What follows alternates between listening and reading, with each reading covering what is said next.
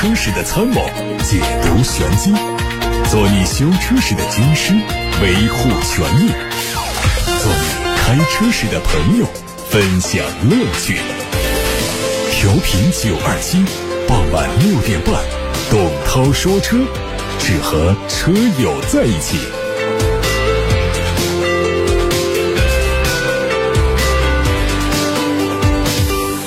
各位好，欢迎听董涛说车直播，我是董涛。今天董涛说车要带着大家讨论一个话题，应该有很多朋友已经关注到了，就是关于保时捷。说保时捷的电动转向柱已经掀起了非常大的波澜。那么详细的故事，我们在。汽车资讯之后，跟大家来分解。想提前知道这个情况的呢，可以通过董涛说车的微信公众号啊、微博这些平台来看一下图文的报道。我们一会儿回来说。先看资讯，新一代的路虎揽胜运动版已经全球首发了。它的外观在保留家族化元素的同时，也迎来了新的改变。比如说，前大灯组变得更加狭长，LED 日间行车灯是双段设计，前格栅尺寸也缩小，和两侧大灯融成一体。侧面。维持了悬浮式车顶和家族式的侧窗，尾灯采用横置的结构，遵循上代车型的设计理念。后备箱的中间部分还是采用了黑色的贯穿装饰条。内饰配十三点七英寸的全液晶仪表，十三点一英寸的高清无边框曲面屏，还有全新设计的三辐式多功能运动型方向盘，标配三六零全景影像和二代地形响应系统。动力上推出的是三点零 T 发动机为基础的燃油版和插混版，以及搭载四点四 T V 八发动机的车型。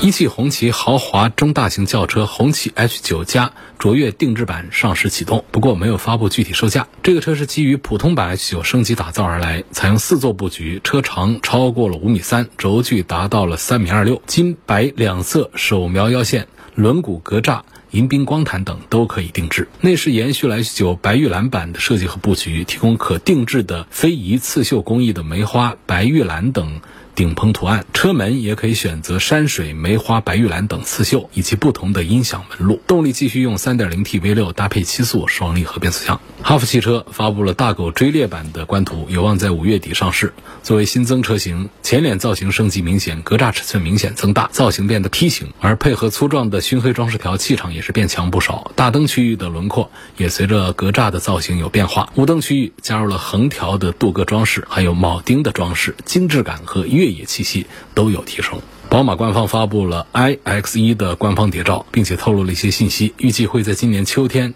和全新一代 X1 一起推出。测试车采用了电动四轮驱动的技术，官方数据显示它的续航里程是四百多公里。未来宝马大概率会在每一款车型上都采取类似于 i7 和七系那样的基于全新燃油版车型同时推出纯电动版的兼顾策略。这对目前没有纯电专属平台的宝马来说呢，不是一个快速占领纯。电动车市场的手段。不过话说回来，这个 iX1 的四百三十八公里的续航似乎是有点短了。据合肥市人民政府新闻办公室的官微消息，合肥市经开区和未来就新桥智能电动汽车产业园区整车二期和关键核心零部件配套项目签署了合作协议，项目占地一千八百六十亩，将导入。未来旗下的全新中高端品牌的智能电动汽车产品的计划，二零二四年建成投产。消息还指出，未来全新品牌将会和特斯拉、大众等展开市场竞争。目前，新品牌核心团队已经搭建完成，首批产品已经进入到关键研发阶段。未来的亲民品牌又来了新消息，这一次能确定的就是两年之后就来。据传，车型的价格会低于特斯拉，但产品力和服务都会做得更好。大众的纯电动版迈腾会在今年之内发布，并且做量产，未来可能命名叫做 ID.5。一汽大众已经启动了这个车的试制工作，并且预留了每年十万辆的产能。从市场定位来说，预计起售价会在二十五万元左右。根据此前招标公告上披露的消息，这车的长、宽、高都会大于现款迈腾，预计会营造出更加宽敞的内部乘坐空间。动力提供单电机、双电机两个版本，最大的续航里程可以达到七百公里。领跑 C 零一正式亮相。将开启预售，五款车型的预售价格是十八万到二十七万。它是第一款采用 CTC 电池车身一体化技术的产品，单电机超长续航版的续航里程七百一十七公里。作为领跑轿车序列的旗舰车型，它的整体造型还是以简洁为主，无边框车门、隐藏式的门把手都没有缺席。尺寸方面，车长超过五米，轴距将近三米。内饰和领跑 C 幺幺有相似的风格。长安汽车官方发布了2022款长安逸动 Plus 的官图，它会在本月上市。从官图看，运动版的外观采用了高亮黑色中网，两侧轮廓线条减小了弧度，下包围的两侧仿进气通道增加了红色装饰条，显得更加运动一些。另一款和现款的在售车型更接近，两个版本的车身侧面和尾部都没有太大区别，和现款相比也没有明显变化。奇瑞 QQ 无界 Pro 的官图已经发布了，这车已经开启盲定，打造雷霆机甲的理念。外观看，前脸的雷霆机甲改装模组蕴含着未来的元素，个性鲜明的雷霆战斧大灯搭配琴电波纹前格栅，整体造型看起来是非常的时尚炫酷。再看一组新款起亚 K 三的国内路试照片。当前海外在售的中期改款 K 三，在去年四月就已经发布。这次改款的国产车预计会加更多的本土化设计。谍照上看到，前脸配备的是和海外车型一样的窄体的格栅，头灯组也做过了更新，整体和现售的 K 五非常的接近。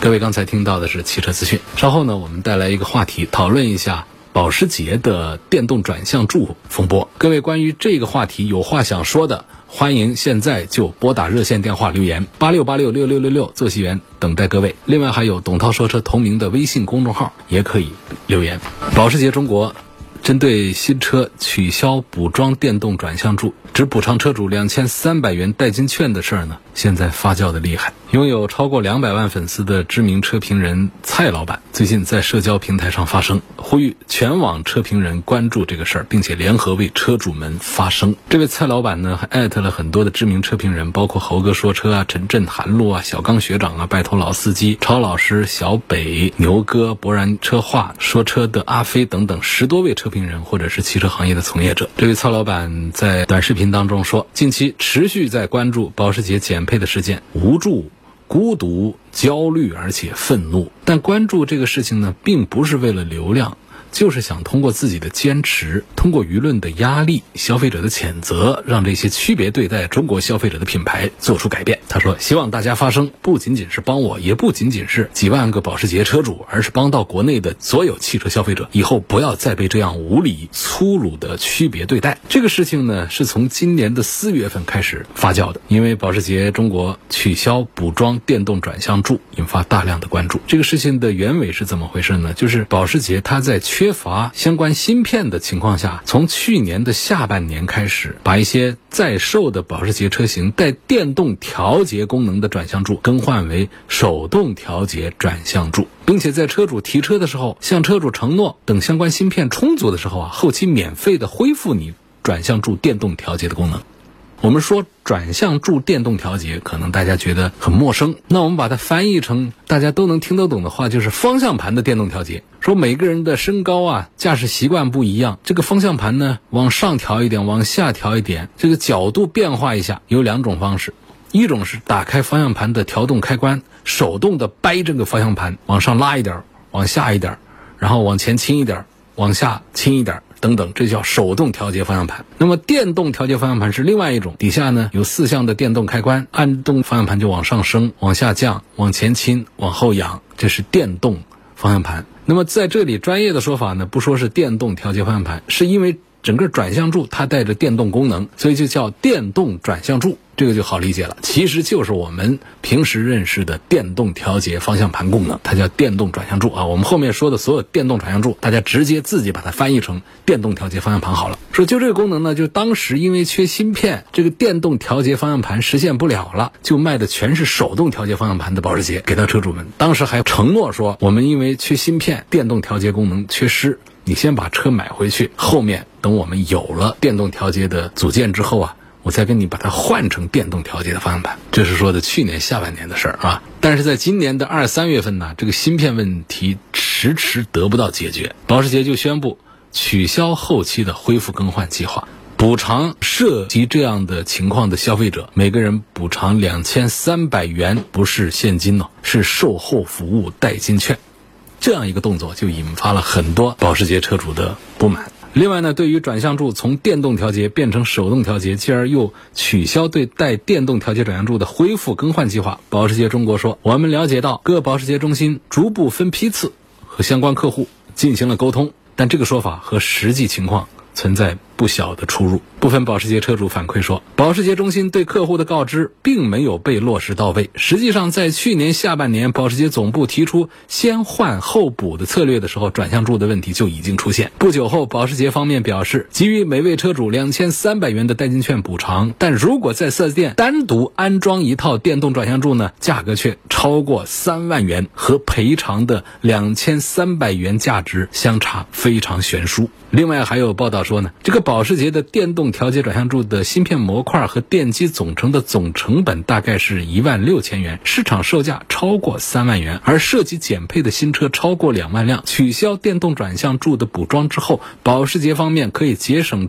总成本达到三点二亿元，所以在四月二十七号保时捷的一场线上发布会上，就大量的保时捷车主通过弹幕来进行维权，出现刷屏的状况，场面一度非常的尴尬呀。所以经过网友们这么一闹呢，这保时捷呀也就迅速的上了各大网络平台的热搜和头条。这保时捷方面也坐不住了，这四月三十号呢，保时捷中国就发了一篇致歉信，信里面说了一大堆抱歉的话，诉了不少的苦。表示他们也是被逼无奈，不是缺芯片给闹的。但是呢，整个信里面关于具体的解决方案，保时捷是只字不提，只是让大家多点理解，再等等看看有没有什么更好的解决办法。所以这个致歉信呢，好像是什么都说了，又等于什么都没说，也没有给出任何解决方案。车主们并不表示认可。就是如果说是保时捷认错态度还算诚恳，后期的补救方案还算得当的话呢，其实这个事儿呢应该可以很快的平息下来的。但是没让人想到的就是这边刚刚致完歉呢，车主们还正在气头上的时候呢，保时捷那边又有一个新的动作。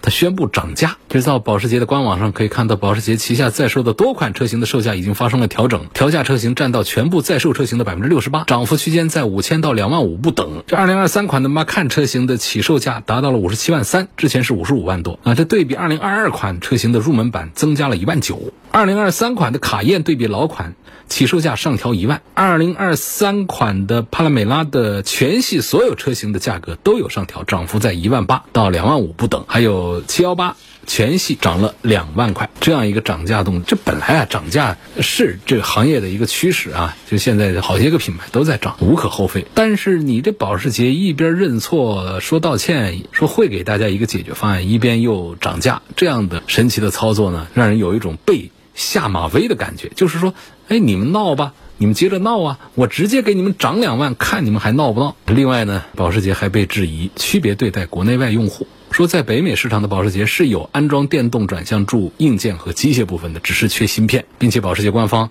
还给予了车主几百美元的赔偿。但是在中国市场上呢，仅仅是通过两千三百块钱代金券就把一项价值数万元的配置给取代掉。然后还有车主们反映说，你要到店里去真掏三万多块钱，想自己加装一个电动转向柱，就电动调节方向盘，店里是可以提供这项服务的。你看这就神奇了，你真掏三万多块钱去加装它是有的，可是呢，先提车。手动转向柱的，按照当初的承诺去换电动转向柱，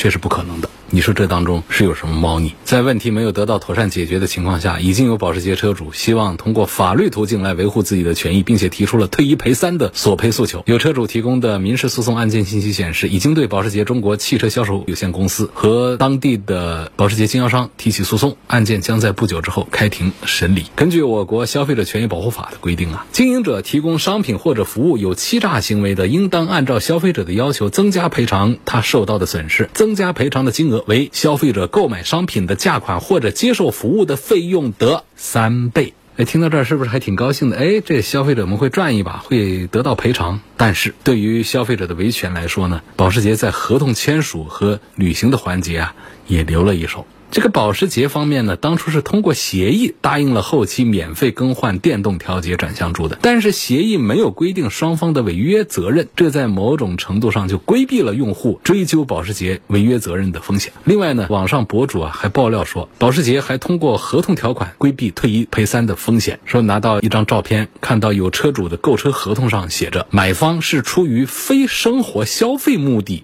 而购买保时捷车辆，非生活消费目的购买车辆意味着什么？知道吗？你翻开汽车三包法规，前面就写的很清楚，是家用车三包规定，就是生活消费用的车辆享受三包规定，营运车辆、公家车它是不享受三包规定的，知道吧？它是家用汽车三包规定。所以你看，它加这一句话，买方是出于非生活消费目的而购买车辆，这就意味着它不再适用于退一赔三的规定。这在一定程度上就增加了消费者的维权难度。各位啊，听到这儿之后，有什么话想说的，打电话八六八六六六六六发表观点，也可以通过董涛说车的微信公众号。留言，我们先看大家的现有的留言。一位网友说：“保时捷这个事儿啊，我觉得还是国内的用户太宠它了，以至于保时捷现在是有恃无恐，因为它不愁卖啊，就算涨价了，你们还得买。”确实，说到这儿，这就是我最大担心，因为在其他行业以及在汽车行业，这样的案例是有。一方面呢，原车主们都在积极的维权，而且呢，商家、厂家是明显的有侵权，媒体也都在积极的参与报道。但是呢，我们的意向车主们仍然是对这个事情充耳不闻、不管不顾，原有的买车计划和选车的热情依然是不减，就导致一个很尴尬、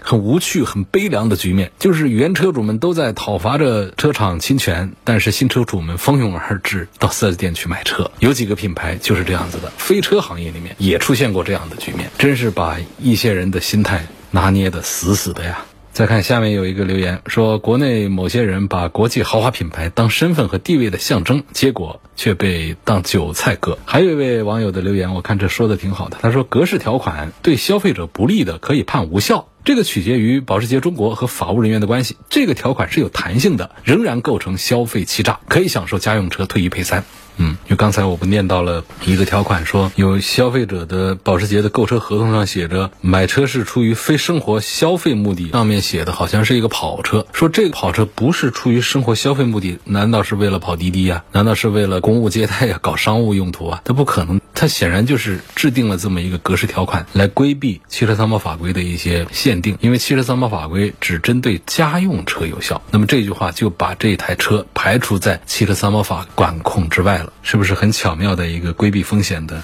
一个预谋？但这位朋友的留言就说，这样对消费者不利的格式条款是可以被判无效的，仍然构成消费欺诈，可以享用家用车退一赔三的。再看，有位叫勇敢的兔子说，市场监管部门应当出手管一管，特别是对国内外双标的企业要严打。还有一位网友说，保时捷这是有预谋的欺诈。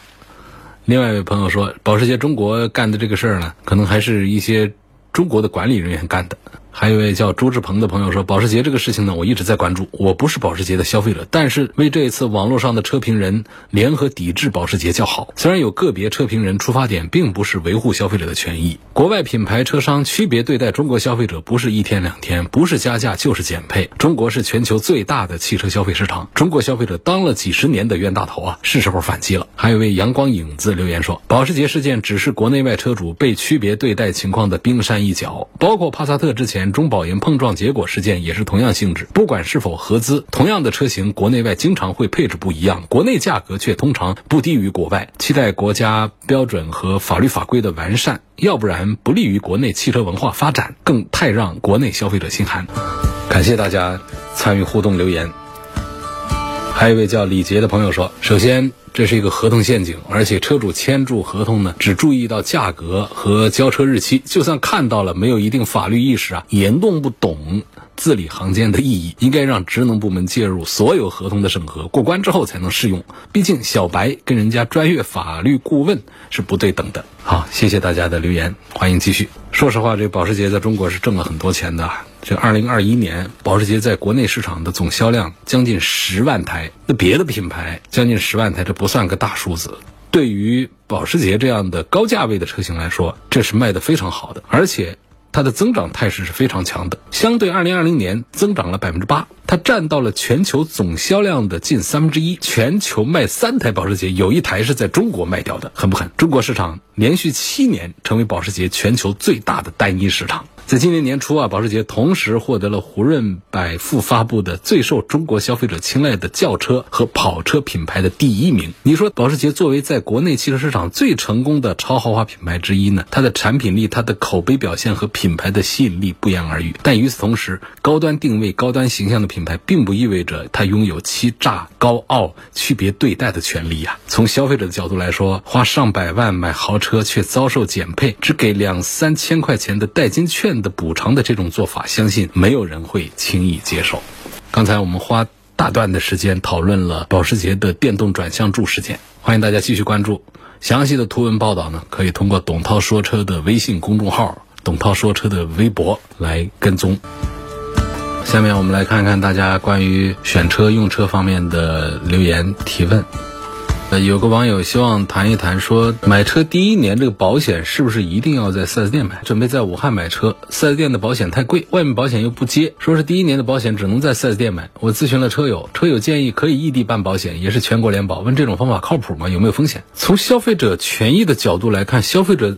当然是有选择保险公司的权利啊。不一定非要在 4S 店投保啊，4S 店又不是保险公司。你在 4S 店买保险，其实也是在 4S 店里面这个地理方位里面买的保险公司的业务员签给你的保险，只是他住在那儿办公而已。他 4S 店卖不了保险。那跟保险公司和四 S 店之间有一些业务上的合作关系，因为这里的客户流量比较大、比较集中嘛，所以这个消费者是有选择保险公司权利。你随便在哪家保险公司买，这都是我们的权利。它有但是，但是如果我们购车合同当中写明了必须在四 S 店推荐的。指定的保险公司投保，那我们就得按照合同条款来办事了。如果没有这样条款，那就可以自己选择保险公司。但是呢，就目前的行业潜规则来说呢，4S 店就很多做贷款的销售的话呢，都会为贷款人推荐担保公司、指定保险公司。如果说你的担保公司已经给你指定了保险公司，你还跑到其他保险公司去，那你还违约了。你违约之后，你可能就拿不回贷款人支付的保证金。当然，不违约的想把那保证金、贷款押金把它拿回来，也是碰运气的个事儿。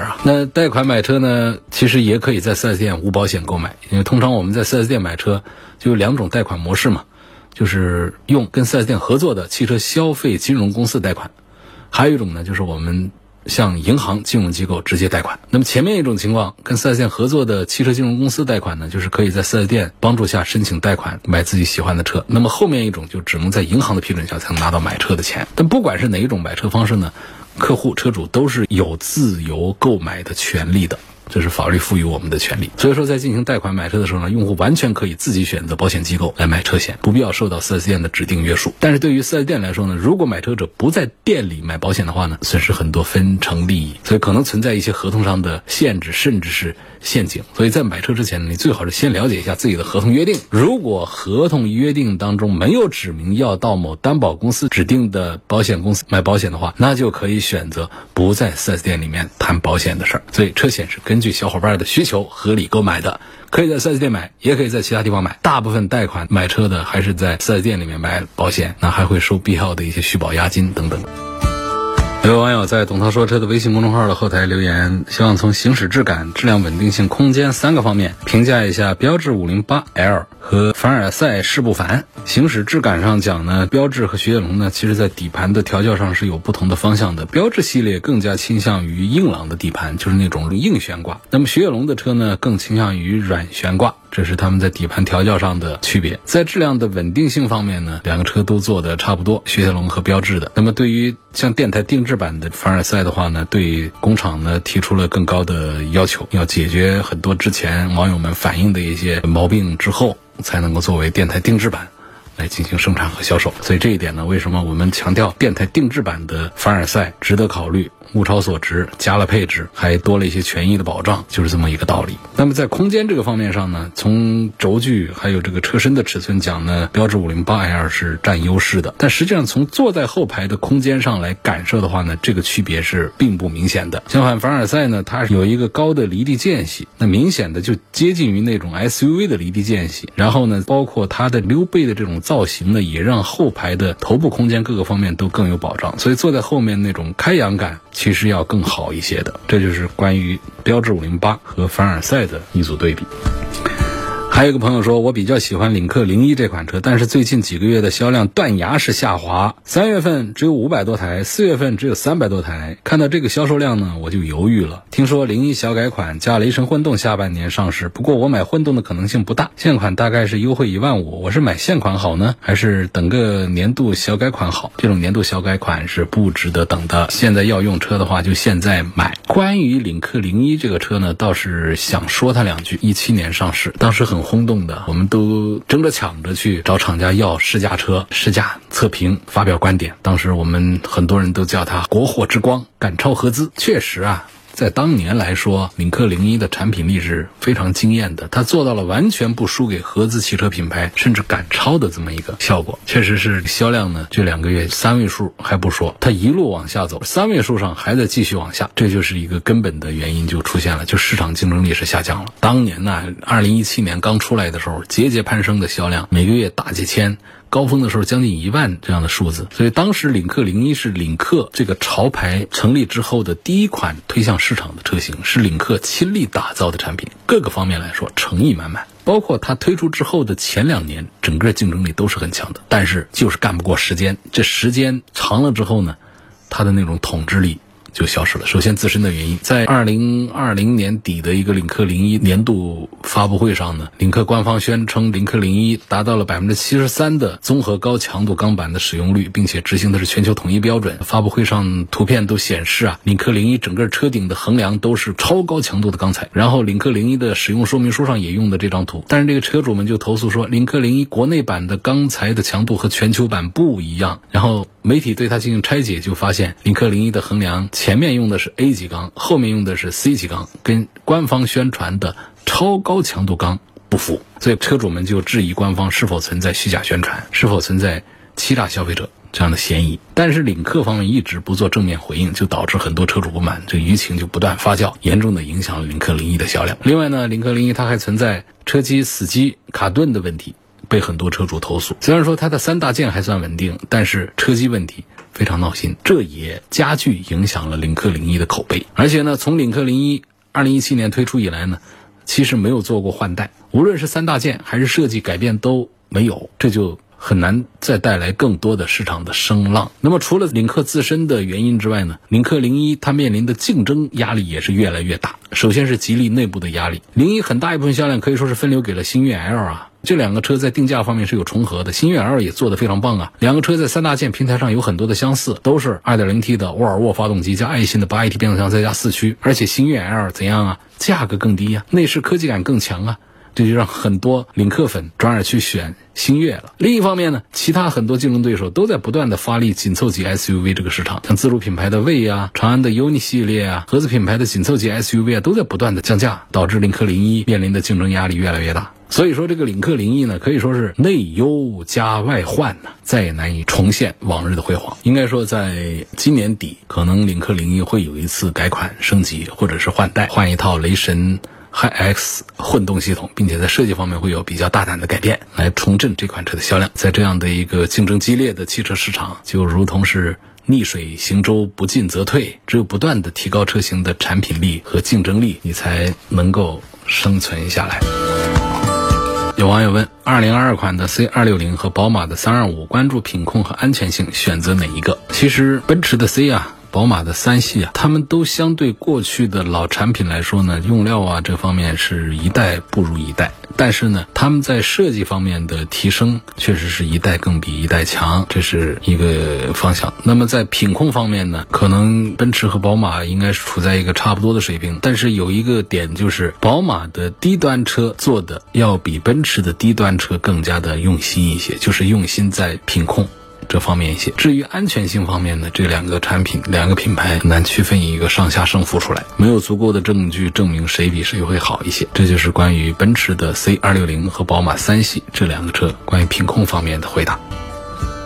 问那个领克零九的插混这个车怎么样？还行。我其实，在节目当中还是比较推荐领克零九的，比较赞成这个车子，就是它整个用的三大件用的平台，整个的技术，厂家没有宣传的，我们在媒体上就大胆的都跟他说了，你就把它当个叉 C 九零来看。但是呢，它的卖价呢，叉 C 九零的一半，是不是一个很划算的一个事情？所以这从这个角度来说，再加上它的这么一个插混，相对于它的普通能源的价格，其实也没有贵多少。我觉得也是值得看一看，但是我觉得我推荐更多的还是它的纯油的零九，因为在整个吉利家族里面呢，这个混合动力的这个部分呢，其实我们还是推荐的不多。国内品牌当中的混合动力呢，说的比较多的还是比亚迪做的最好，然后就是我们有一些新势力的电动做的要更好一些。所以关于领克零九，我还是推荐它的燃油版本要多一点。